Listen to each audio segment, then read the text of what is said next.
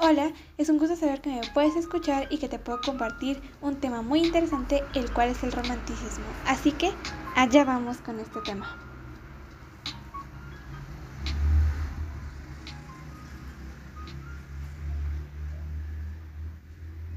Bien.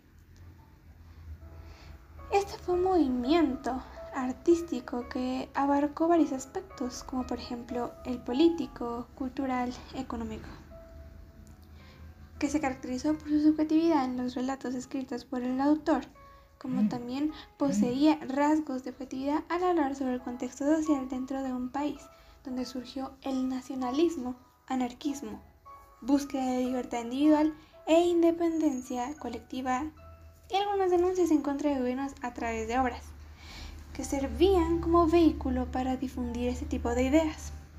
En el área artística, la lírica fue el género resaltante, donde el poeta expresa sus sentimientos más profundos. Ahora bien, ¿tú crees que sigue manifestándose este movimiento en la actualidad?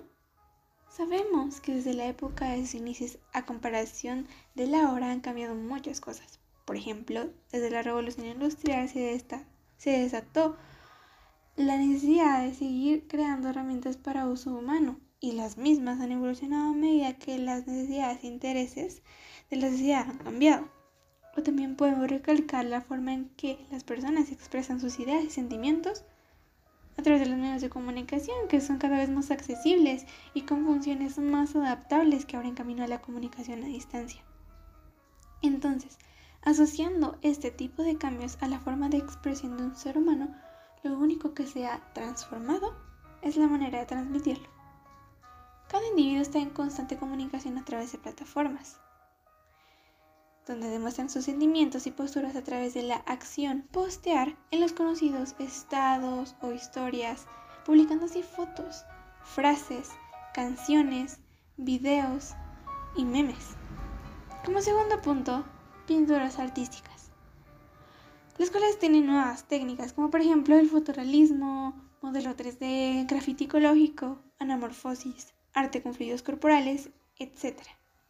Resaltando no solo los paisajes, sino también otras cosas que hacen sentir cómodo y feliz al artista. La música, entre los años 1770 a 1914, el piano fue el instrumento más empleado en las piezas musicales, comunicando el gusto por lo diferente, pasión por el pasado, historicismo y subjetivización del paisaje. En cambio, hoy en día, son otros los géneros musicales más populares, como la electrónica, pop, rap, reggaetón, con los cuales la intencionalidad del mensaje es otra. La literatura era otra forma de exteriorizar parte del mundo interior del individuo. Con frecuencia la mayoría de escritores utilizaron la novela o poesía.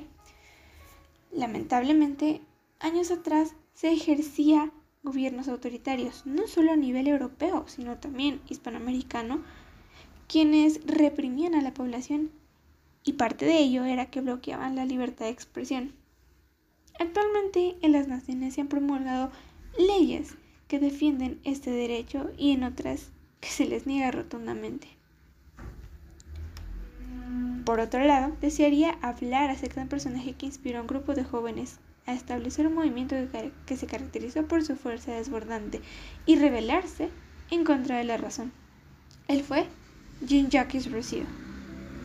Cuenta la historia que fue abandonado por su padre, exiliándose para evitar ir a la cárcel, y su madre murió a los nueve días de él haber nacido, por lo cual fue acudido, acogido por sus tíos maternos. En esta etapa de su vida fue definitiva e importante para su vida adulta, ya que la educación que recibió sus familiares durante la niñez fue su punto central en casi todas sus obras. El insistir que la educación no debe ser negada a los niños ya que a partir de esa etapa se van forjando la personalidad, la forma de pensar y los valores que un ser humano reflejará en su entorno y a las personas que le rodean. Una observación acerca de este caso y como a, manera de conclusión es que la historia de una persona en sus años prematuros puede llegar a impactar en el comportamiento y la visión por el resto de su vida, impactando no solo su vida privada, sino social y artística. Y bueno, fue un gusto haber compartido este segmento con ustedes y parte de la historia de la literatura. Así que les deseo un feliz día.